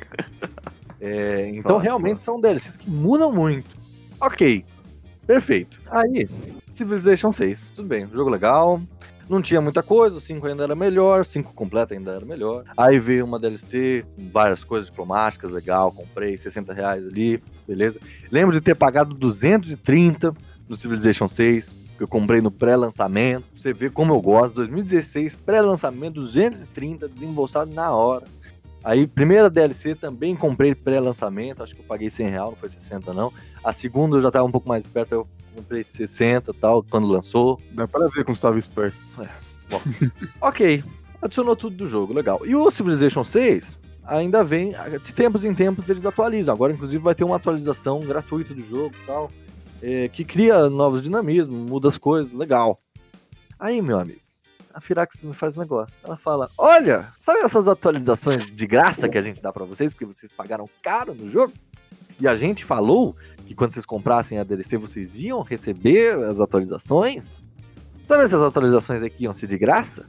Então, agora você pode comprar o New Frontier Pass. Você paga. Quanto é que é? Quanto é que é? Ó, ó, o jogo hoje em dia, quatro anos depois do lançamento, tá 130 reais. A New Frontier Pass tá 230, maluco.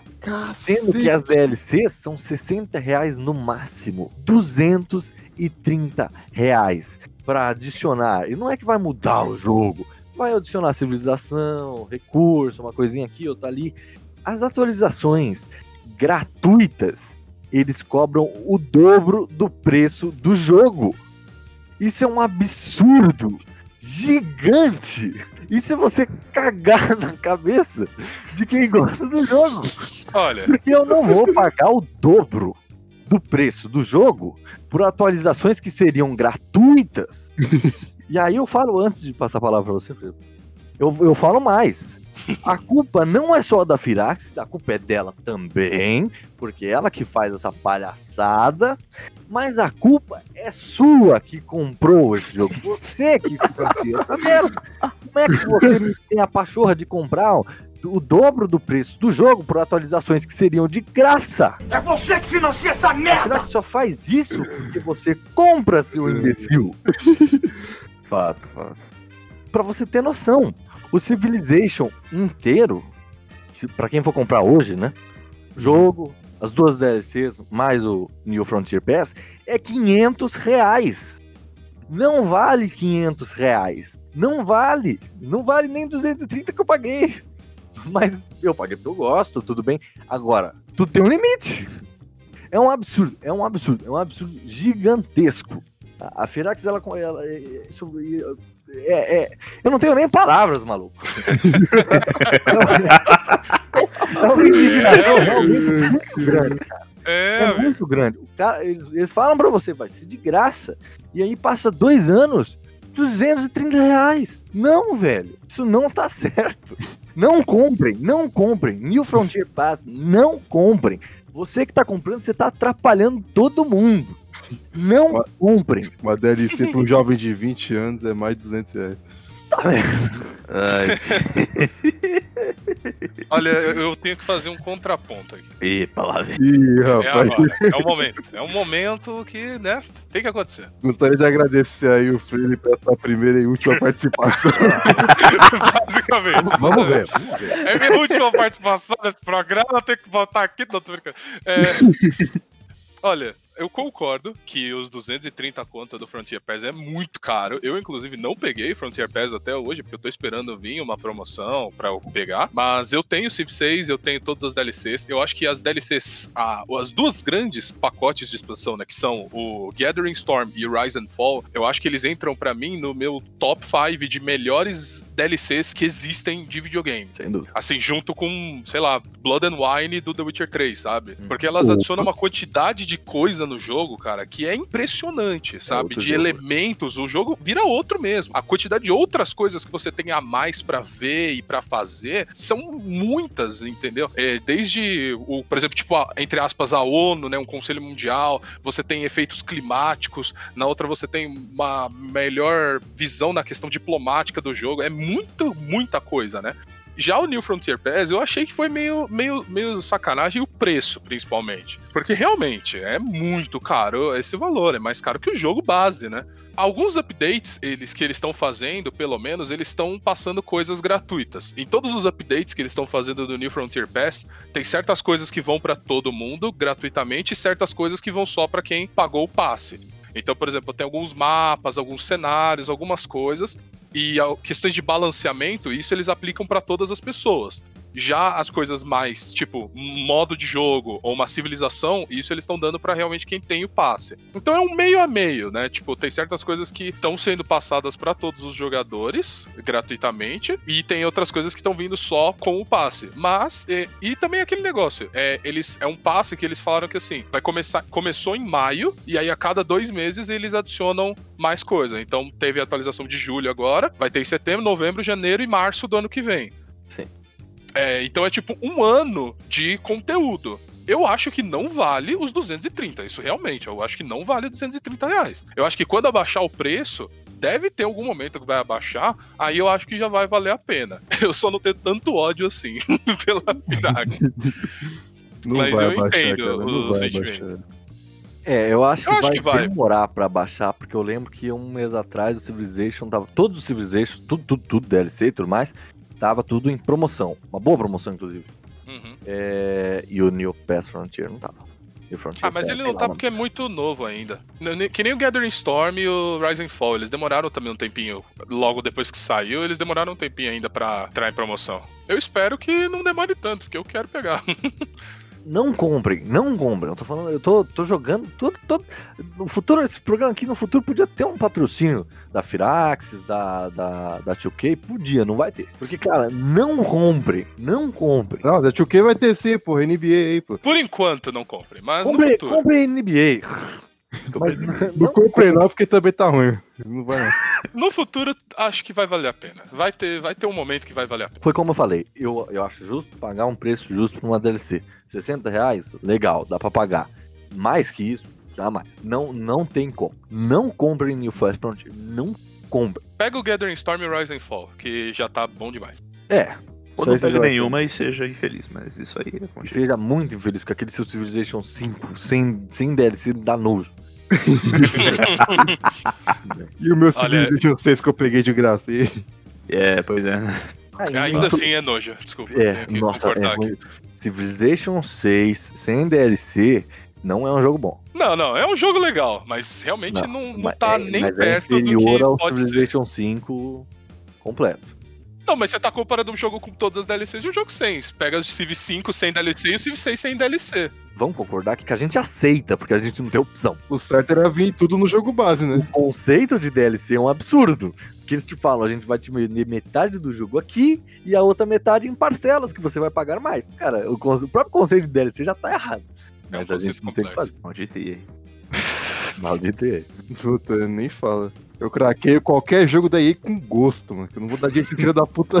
Jamais. jamais. A EA Activision nunca mais. Tenho que fazer isso em benefício do progresso. É preciso combatê-lo. E não comprem no First Frontier novamente. Eu vou falar isso aqui até o final do programa. Não comprem. Inclusive porque está lançando agora, não sei se vocês viram aí, o Humankind. Cara, que parecia um jogo, né, que tá até falando aí, o, o matador do Civilization. Que tá vindo pra desbancar o Civilization. Isso eu tenho absoluta certeza que não vai acontecer. Eu também. Mas, mas pode ser um novo jogo, uma nova série consagrada aí no mercado, cara, porque tem muito potencial. Sim, o jogo é legal. Como se o jogo é legal, você jogou ou você tá falando pelo que você viu? também? Sim. É, Eu joguei. Ele é o freio do futuro, ele chegou pra dizer que o jogo é legal. Não, não, eu entrei no programa de Open Dev do jogo. Tá merda? Então, por favor.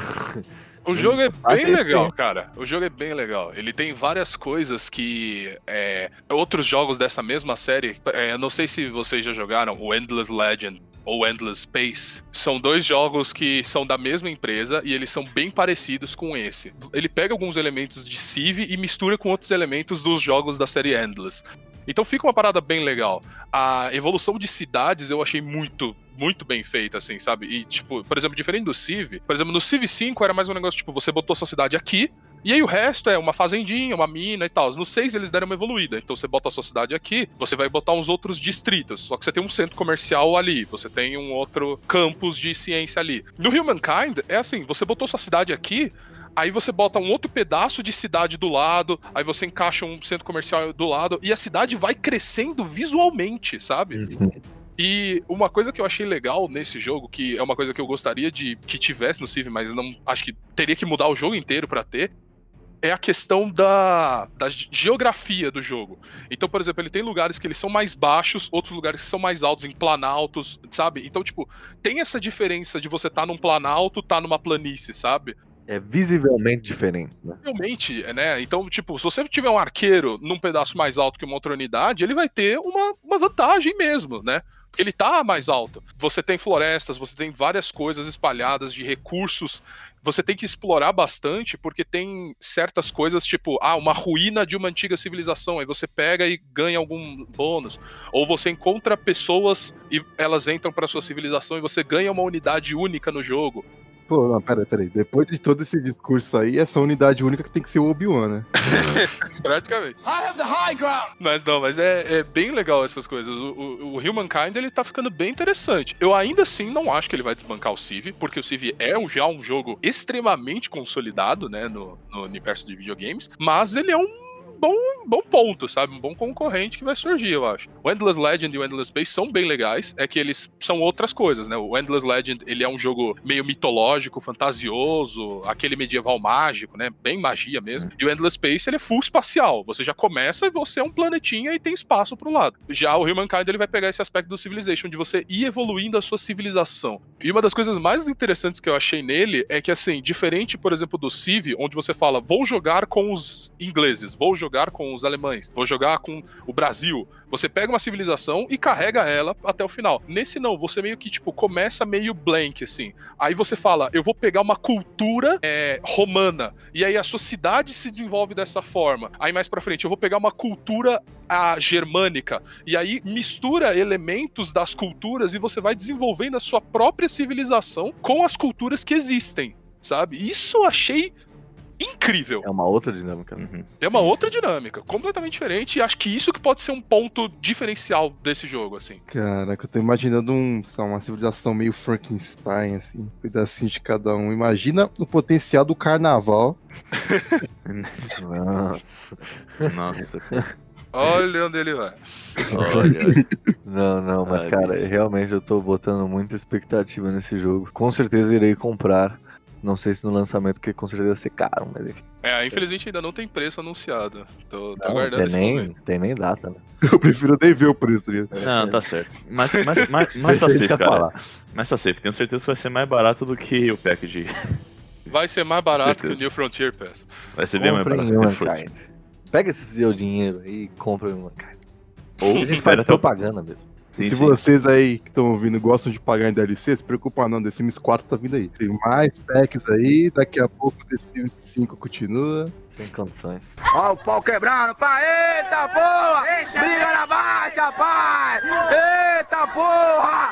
Pega! Outro, outra série, né, de jogos que também é muito consolidada no mercado, que já tem aí todo um público muito grande dentro dele, rei das críticas e tudo mais, é, e que consegue fazer uma façanha muito interessante, acho que é por causa disso também que ele que ele tem tanto público, ele é tão aclamado assim, que justamente ele mistura todos essas, esses elementos que a gente vai separando nos jogos, né? é que é o Total War, né, a série Total War, é, que inclusive a gente falou mal, mas é da Activision. Pois é. Ih, então, É. então, então pula aí, eu não quero falar. Menos um patrocinador. Não, mas relaxa, nós ganhou o Total War Shogun 2 de graça. aí. É É, olha o lado bom, né? E dependendo da pessoa, o Troy também, mas enfim. Dependendo da pessoa. É, dependendo de se você conseguiu pegar no dia ou não, né? Tava de graça o Troy? Tava. Sim, dia de lançamento. Se você de pegasse no dia na- do lançamento, era É, de na graça. Epic era de graça. Ah, não. Ah, não. A gente avisou do Beholder Beholder que ia, tava de graça. Eu peguei o Troy. Eu também. Vocês já jogaram então? Ainda não. Eu já joguei, sim. Tá bom. O jogo tá da hora. Não, calma, dá, dá. Puta merda. Tá bom. Vai ter que gastar mais 130 pila, mano. É, Nossa senhora. Eu sou o cara que já jogou os jogos, assim, do futuro. né? Vim para ti. Vim para lhes comunicar. Exato. Vocês não têm ideia, gente. Age of Empires 4 foi incrível. 8 tá. Nossa. Aí tá o programa errado, hein, mano. Você devia ter vindo no de Viagem no Tempo. Magracast número 36, Viagens do Tempo. Escuta lá. Escuta lá. É, 35, aliás, desculpa. Ó o pau quebrando, pai! Eita porra! Briga na baixa, pai! Eita porra! Pega! É, É, Total War consegue ter essa dinâmica, essa dinâmica de misturar o RTS com o TBS, né? Justamente você montar aí a, a- que é um jogo, é um jogo assim diferente dos outros, né? Porque você é, você tem uma certa mais linear, li- linearidade do jogo, né? Você não não tem essa, não tem exploração no Total War. Não é esse o, o intuito do jogo. Não é um 4x no caso. Mas ele acaba tendo realmente esse elemento de mudança. Que se pode até dizer que é atribuído de outro também. Toda aquela questão do universo do tabletop e tal. Figuras como. Até a própria idealização do chainmail, por exemplo. Por um lado, você pode atribuir a isso, cara. Tem toda uma questão de enfoque na, no combate. É muito interessante como Total War conseguiu trazer o combate para novos níveis de interesse, etc., durante esse período, cara. É bem interessante como isso acabou se tornando um elemento totalmente diferente nesse caso. Total War também é bem apurado, né? Claro que tem jogos, né? O Warhammer, por exemplo, que foi mega maluco lá, que era outro esquema. É, Apesar de ter, os. é, como é que se diz aquela palavra mesmo? Quando o artista faz qualquer coisa? É, É. Abstrato. Licença poética.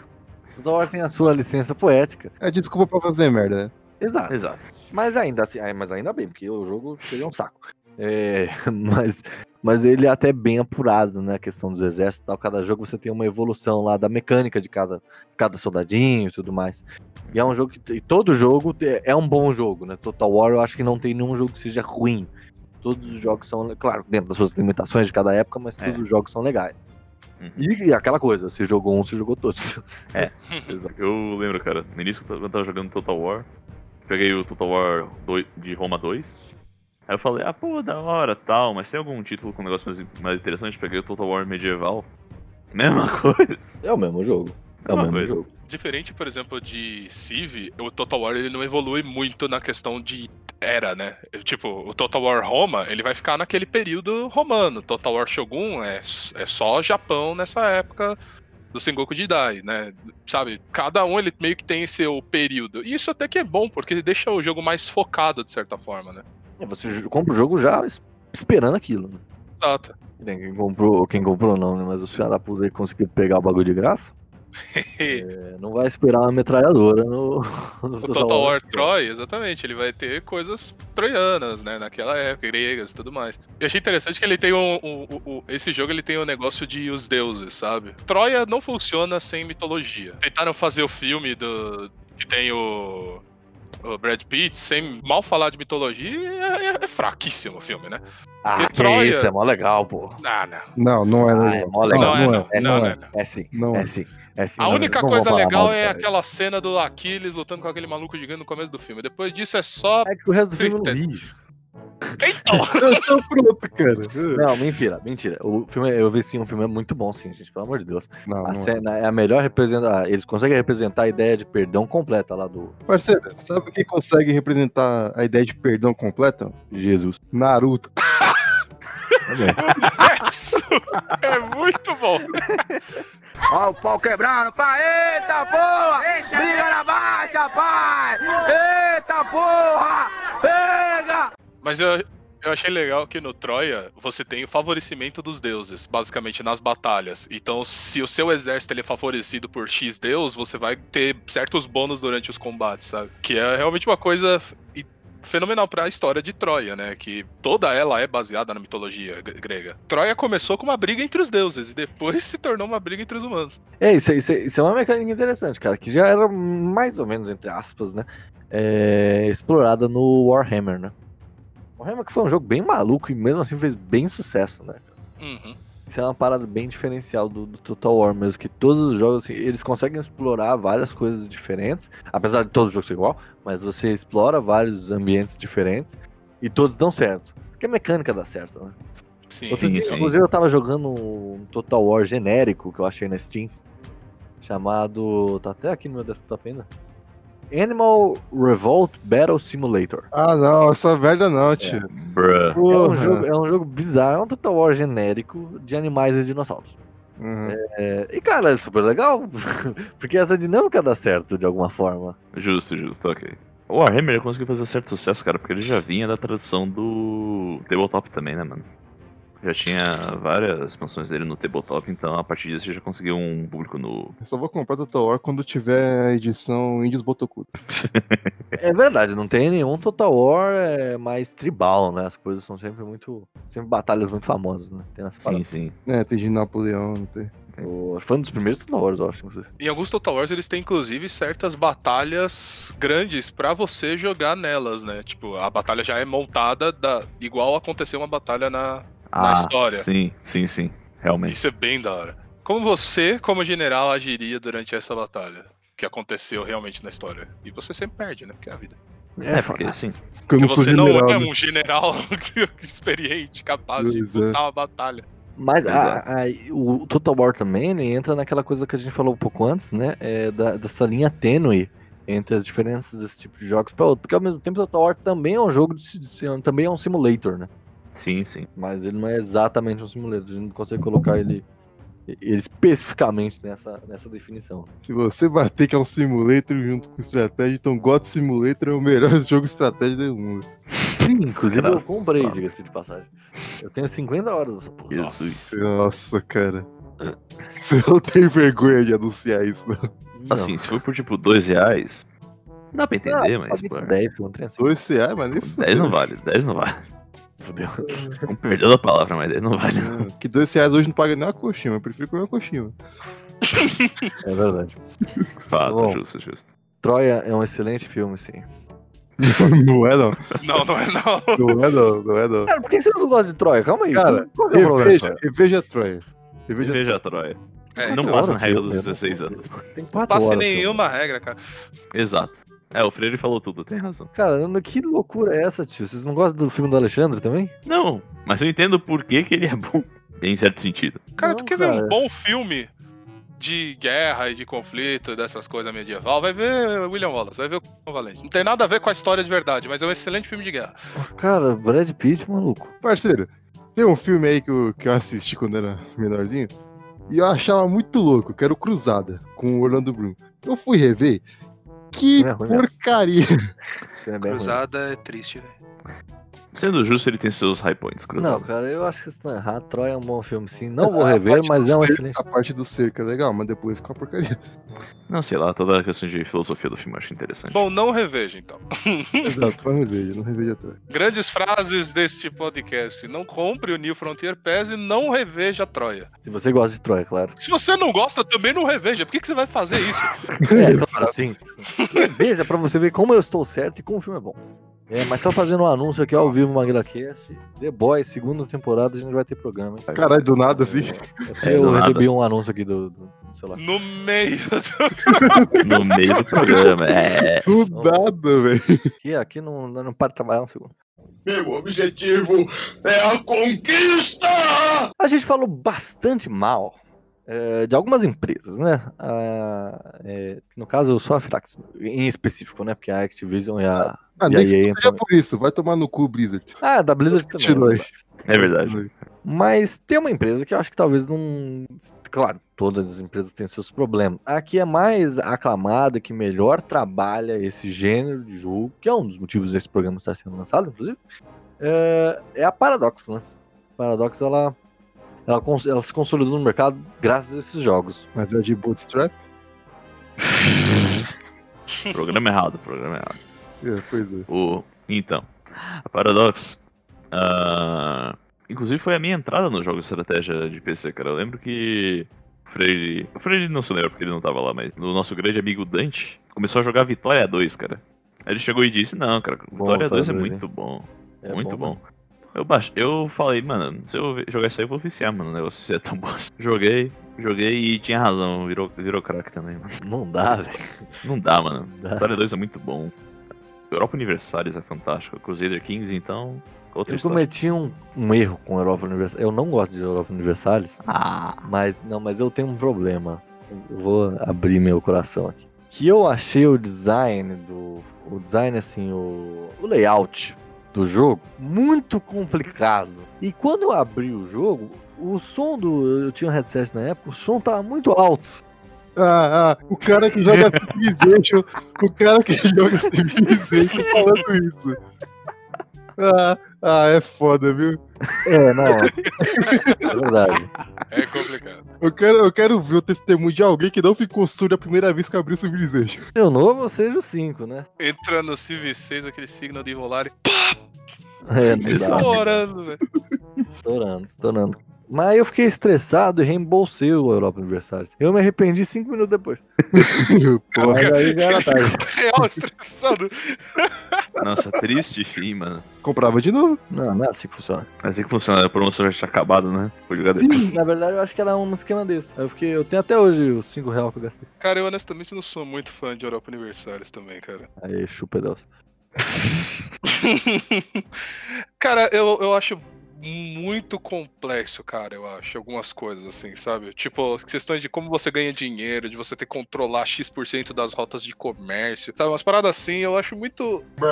Eu- por isso que eu gosto do Civilization, sabe? É tipo assim, mano. Eu quero mais um de dinheiro. Aí eu vou lá e boto uma construção que me dá mais um de dinheiro. E eu tenho mais um de dinheiro. E acabou, é isso, é simples, é, sabe? Eu não preciso controlar uma porcentagem da zona de comércio daquela região e ter comerciantes andando ali e colocar navios para proteger meus comerciantes, que senão eles vão ser atacados. Caraca, irmão, tudo isso para ganhar mais dois de ouro. que eu não vou comprar nada com isso. Na Freire, deixa eu falar uma coisa pra você.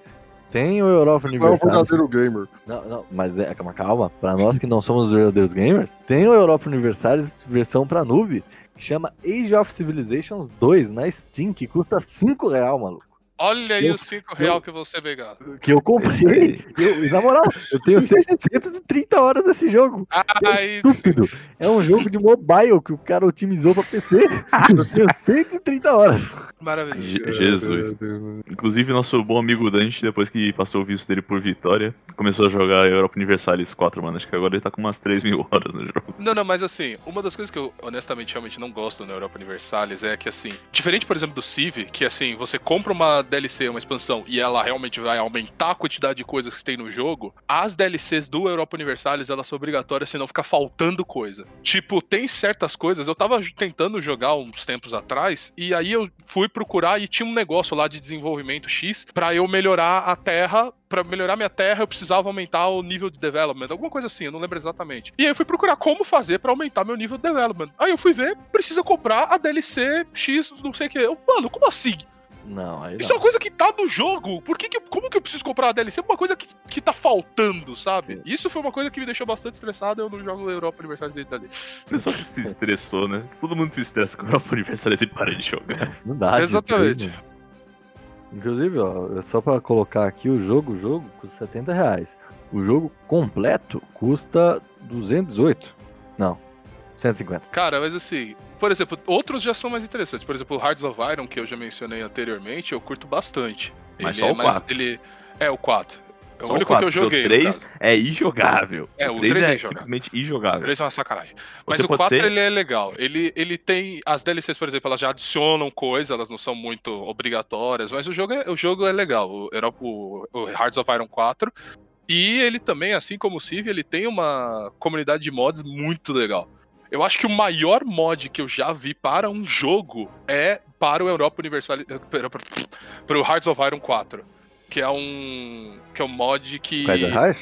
O Kaiser Reich, exatamente. O que aconteceria se a Alemanha tivesse ganho a Primeira Guerra Mundial? É Porque o, jogo, o Hearts of Iron 4, ele é todo no cenário de Segunda Guerra. Sim. Mas o cara fez um mod como se a Alemanha tivesse ganho a Primeira Guerra. Então muda o mundo inteiro a Primeira outro jogo, Guerra, é outro né? jogo. É outro jogo, É outra cara. coisa. incrível. Cara, é o maior mod que eu já vi, sem sacanagem, velho. O cara mudou todos os aspectos do jogo, é incrível. Ele adiciona meio que, entre aspas, umas. É porque assim, o jogo ele meio que tem umas storylines, entre aspas, né? Tipo, quando você joga com, por exemplo, a Alemanha, você vai seguindo uma ordem de, de, de descobertas de tecnologia e de políticas sociais que vai meio que construindo a história do negócio. Então, certos fatores são influenciados por isso. Cara, no Kaiser Reich, ele criou. Cada país, cara. Eu fui jogar com o Brasil e tinha uma, uma trajetória pro Brasil, velho. Eu falei, cara, que incrível, mano. Porque nem no jogo base tem uma trajetória pro Brasil. Eu- mano, esse mod é incrível, cara. E, e é até, talvez eu acho que é até mais famoso. O próprio mod é mais famoso que o jogo, eu acho. Porque eu lembro de ter ouvido falar do Kaiser Reich antes de ouvir falar do jogo.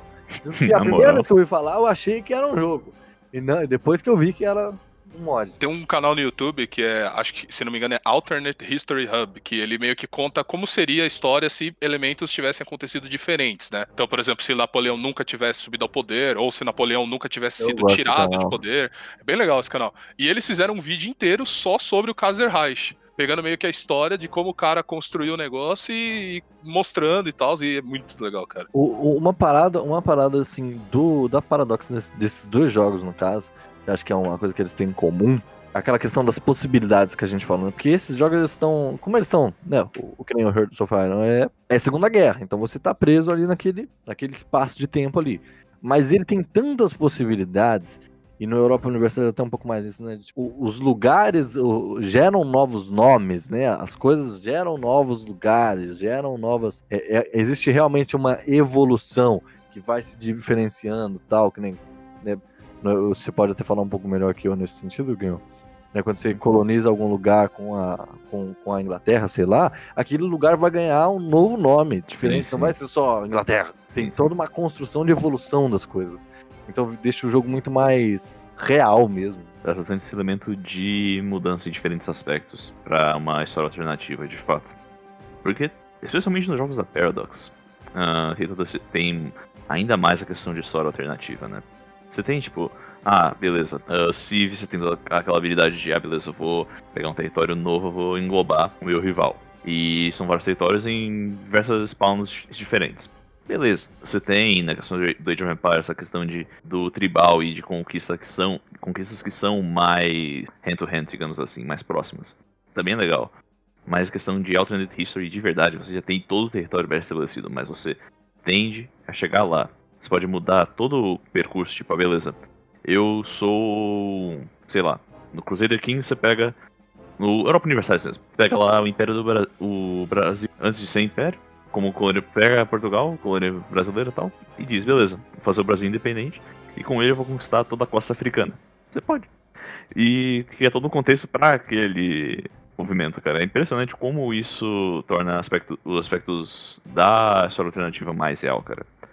Tanto que esse che- acabou sendo o meu tópico favorito, cara, no programa. Falar especialmente com relação aos jogos da Paradox. É um desenvolvimento de mundo muito maior que das outras, com certeza. Meu objetivo é a conquista! Inclusive, Freire, se eu te perguntar como é que tá Crusaders Kings 3, Esse eu ainda não consegui. Mas já tá pré-instalado e tô pronto pra jogar no dia de lançamento já. olha. Que provavelmente já vai ter lançado quando você estiver ouvindo esse programa. Sim. Sim, é verdade, porque tá previsto para lançamento dia Terça-feira. Um. terça-feira, que é dia 1, dia 1 de setembro. Esse programa vai ao ar muito. Então você aí já pode estar até jogando enquanto escuta a gente, olha aí. Mas, cara, o jogo tá bem bonito, hein, velho? Não, tá É, bem bonito. Ele tá esse bem tô maior. Uhum. Bem maior. Uma coisa que é, inter- é legal que a galera que é muito fã da Paradox faz, eu não sei se vocês já ouviram falar, é tipo as mega campanhas. Uhum. Que o cara Sim, sim. começa jogando hoje no Crusader Kings 2, né? Depois vai pro Victoria, aí depois vai pro Europa Universalis, e aí depois vai pro Hearts of Iron. Tipo, a pessoa tra- atravessa todos esses jogos meio que seguindo a mesma mesma civilização. Eles teleportam o mapa de um jogo pro outro e vai seguindo sem parar, assim, várias eras. É muito legal isso. Eu vi que no. Tem novas possibilidades de manager também, né? do- Das questões diplomáticas do jogo. Cara. Que o 2, eu vou falar uma coisa pra vocês. O 2 não é um jogo que eu gosto muito. Eu gosto, mas não é um dos meus favoritos. É, você não, você não disse que eu odeia, então já é um passo à frente. Não, não tem como, não tem como. Não, é justo, realmente. Ah, pelo que parece no detalhe do lançamento, parece que vai ter muitas, muitas evoluções de mecânica, muitas questões de interação que vão dar um banho no 2, pelo que parece. Que é o que se espera de um jogo novo. É óbvio, óbvio, pô. Ele ser Depois de oito anos e não ter uma inovação é triste, né, bicho? Alô, The Sims. É, fácil. Não, ah, uai, ah, nesse programa aqui mesmo, né? A gente falou lá 15 anos pra sair um, um Full HD. Pra sair a capivara em Full HD, né? mano? Legal. Também da hora. Capivara em Full HD é muito da hora, velho. Ah, Realmente. Tudo bem. Crusaders Kings 3, dia 1 Paga nós, Paradox. Meu objetivo é a conquista!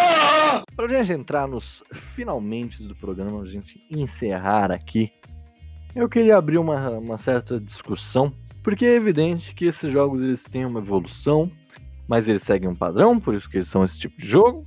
Isso é natural de todos os tipos de jogos, seguirem um padrão. Aquela coisa, você jogou um, você jogou todos. É, isso, isso não é um demérito, isso é só uma condição que os jogos normalmente têm. Todo jogo é assim. Só que, cara, tem certos elementos que a própria comunidade já faz isso até nos mods. E, a gente, e sinceramente, eu não entendo por que, que isso já não estava no jogo. Sendo que um cara na sua casa podia fazer, tranquilamente. Um estúdio podia ter feito. É, terceirização de trabalho sem pagar. É verdade. Mas é, que, que elementos vocês veem assim nas coisas em geral, dependendo do jogo, enfim, tá faltando no gênero? Vocês podem ser específicos a algum jogo. Eu acho que, com a exceção do Europa Universalis, cara, que tem maior pro- profundidade com relação à interação, interação econômica em geral, eu acho que esse é um elemento que acaba sendo pouco. Que acaba faltando um pouco, cara, na, em uma boa parte de alguns jogos de estratégia. Eu tô até pensando no Alone virando a cabeça. Eu sou, eu sou completamente a favor do argumento do Freire. Você tá maluco. O dinheiro eu quero fácil. Eu quero aprender o mínimo possível para jogar o jogo, é isso aí. Bruh. Mas eu acho que poderia ter mais, mais questão com relação a isso, de ter maior desenvolvimento de sistemas para produção econômica, por exemplo. Mas eu entendo o porquê de muitos desgostarem disso.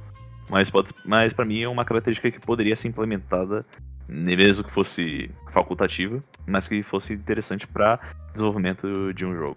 Pelo menos no cenário da Paradox, isso Cara, olha, se eu fosse ver duas coisas assim que eu acho que seriam boas, assim. Quer dizer, acho que assim, uma, uma coisa que a gente. Né, que a gente percebeu é que praticamente todos esses jogos que a gente comentou têm muitas DLCs. Então eu acho que uma coisa seria talvez uma reformulação. Não sei, acho que tirar as DLCs não é bom, mas eu acho que melhorar. Tipo, por exemplo, as do Civilization eu acho que tão boas. Tirando o New Frontier Pass, o Gathering Storm e o Rise and Fall são duas paradas incríveis que mudam o jogo muitas quantidades, sabe? Já, por exemplo, o Europa Universalis, ele tem 70 DLCs e cada uma dá um- uma micro coisinha. E aí É. eu fico meio. Ah, sabe? Eu acho que ia ser mais interessante se eles fizessem DLC. Se vamos fazer DLC, vamos fazer DLC, sabe? Vamos melhorar o jogo, vamos aumentar a escala do negócio, sabe? Adicionar mais coisa, aumentar timelines, né?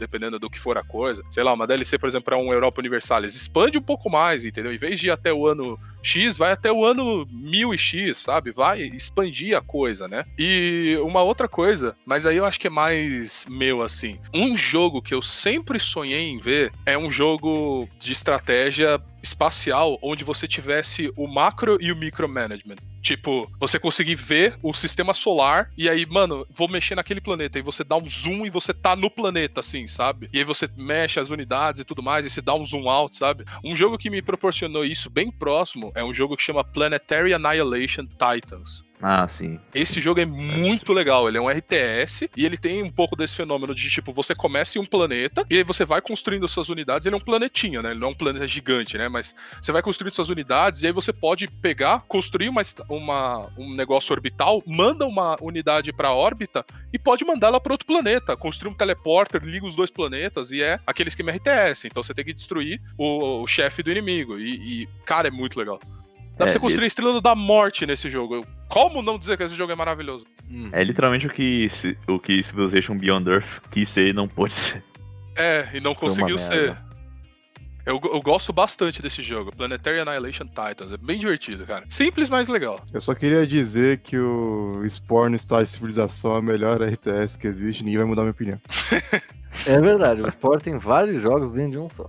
Justo. Mas Justo. Só pra completar aquilo que você falou das DLCs, Frei, que eu tinha falado que o jogo inteiro do Europa Universal estava 150. Eu cometi um ledo engano. Tudo! O jogo completo, com tudo, 490 reais. Ai, ai.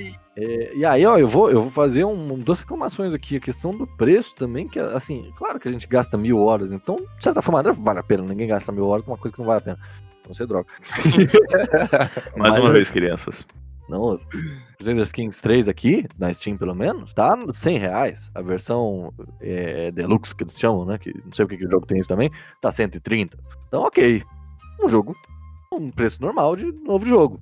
precisa ser que nem o Civilization, que é 250. Deluxe Edition é, é uma desculpa de você colocar um itemzinho a mais no jogo e cobrar 25% do preço. Ah, mas HD, com DLC extra, tá? É, tá, atualizações de, que deveriam ser de graça, mas tudo bem. É, certo. É, e eu, tenho uma, eu tenho uma questão também que eu acho que, que é algo que já é implementado em muitos jogos, mas outros ficam faltantes. Que é, que é mais ou menos o que o Civilization. Ah, eu não lembro qual que foi a, a Rise and Fall tentou fazer na questão da, da lealdade das cidades, da influência e tal Ah, Ah, sim. das cidades livres e tal, que não, não- podia ser melhor que aquilo ali, podia, ainda é muito legal, muito legal, mas podia ser melhor. Que é a questão da, do dinamismo, do, do- da história alternativa ser mais ser mais alternativa mesmo, né? Que nem a gente falou agora há pouco lá do Europa Universalis, onde você, você coloniza tal lugar, aquele lugar ganha uma identidade própria, aquele lugar ganha um nome próprio, ganha questões próprias e tal. É, que é algo que é possível fazer, que caberia em muitos desses jogos, e que com certeza falta em muitos desses jogos. Né? É, o Civilization é um deles, por exemplo. É, ah, não, mas isso talvez ficasse esquisito pro jogo, tal, tal, tal. Esse é o problema de quem desenvolve. Eu só pago e jogo. Vai se fuder pra lá, pra lá. Exato. Meu objetivo é a conquista! Eu queria encerrar aqui o programa de vez fazendo uma pergunta. Eu quero resposta e justificativa sucinta. Qual que é o jogo desse, não, o título favorito de vocês? Não série, o título mesmo. Eu acho que o meu favorito desses jogos de estratégia foi o, é, é o Civilization. Eu joguei tanto do 5, não cheguei a jogar tanto quanto o Alone, claro que não. Ninguém, ninguém, ninguém. É, ninguém, ninguém, na verdade.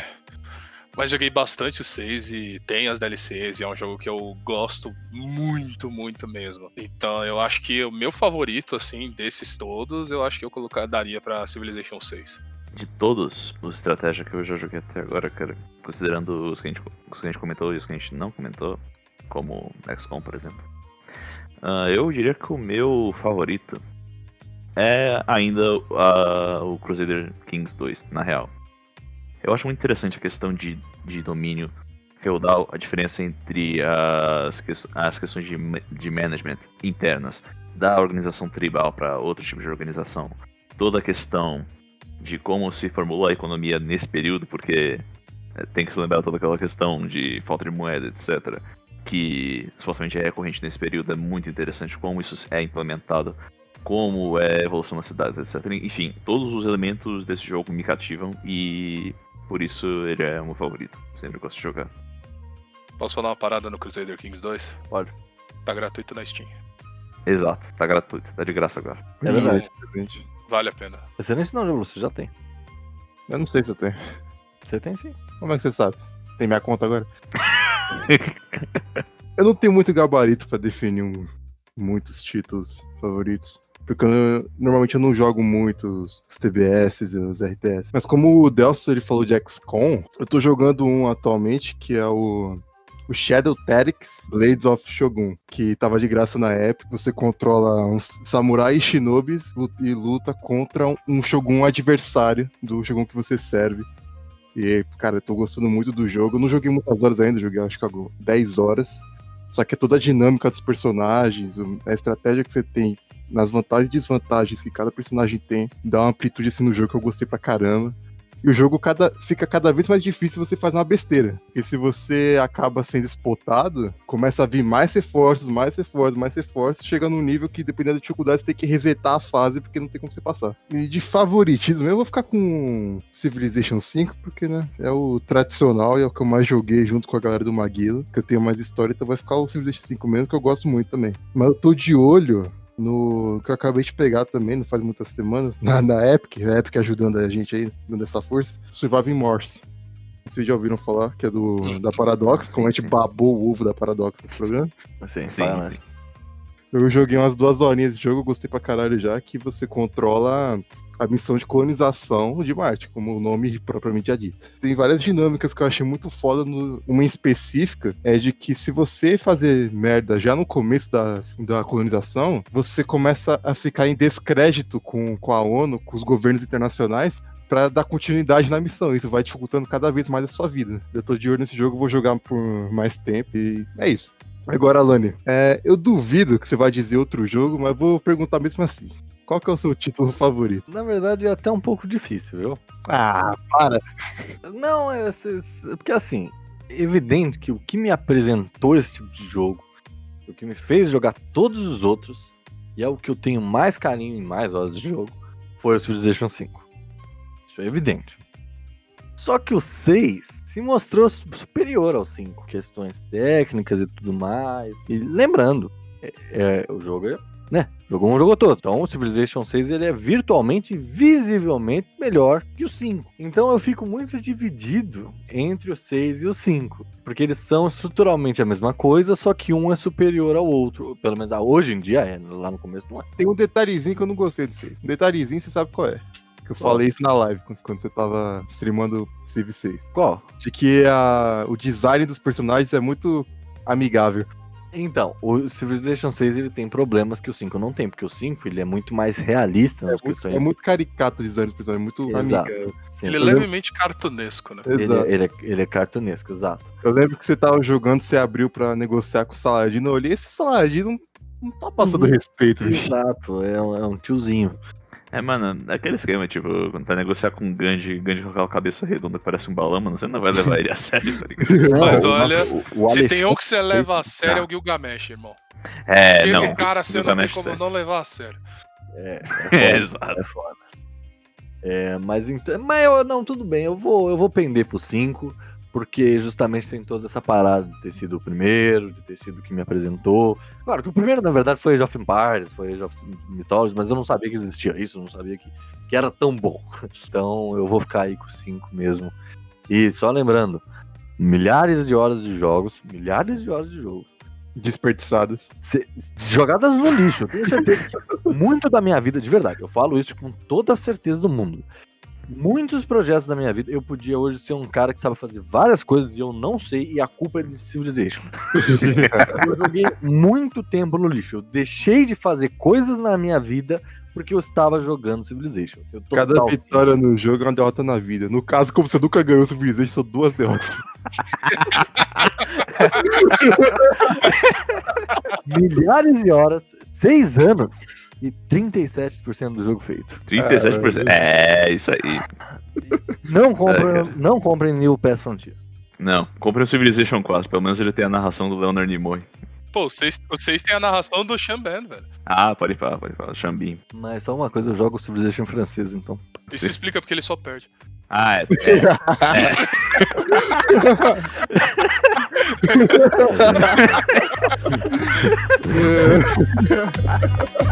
É, parceiro.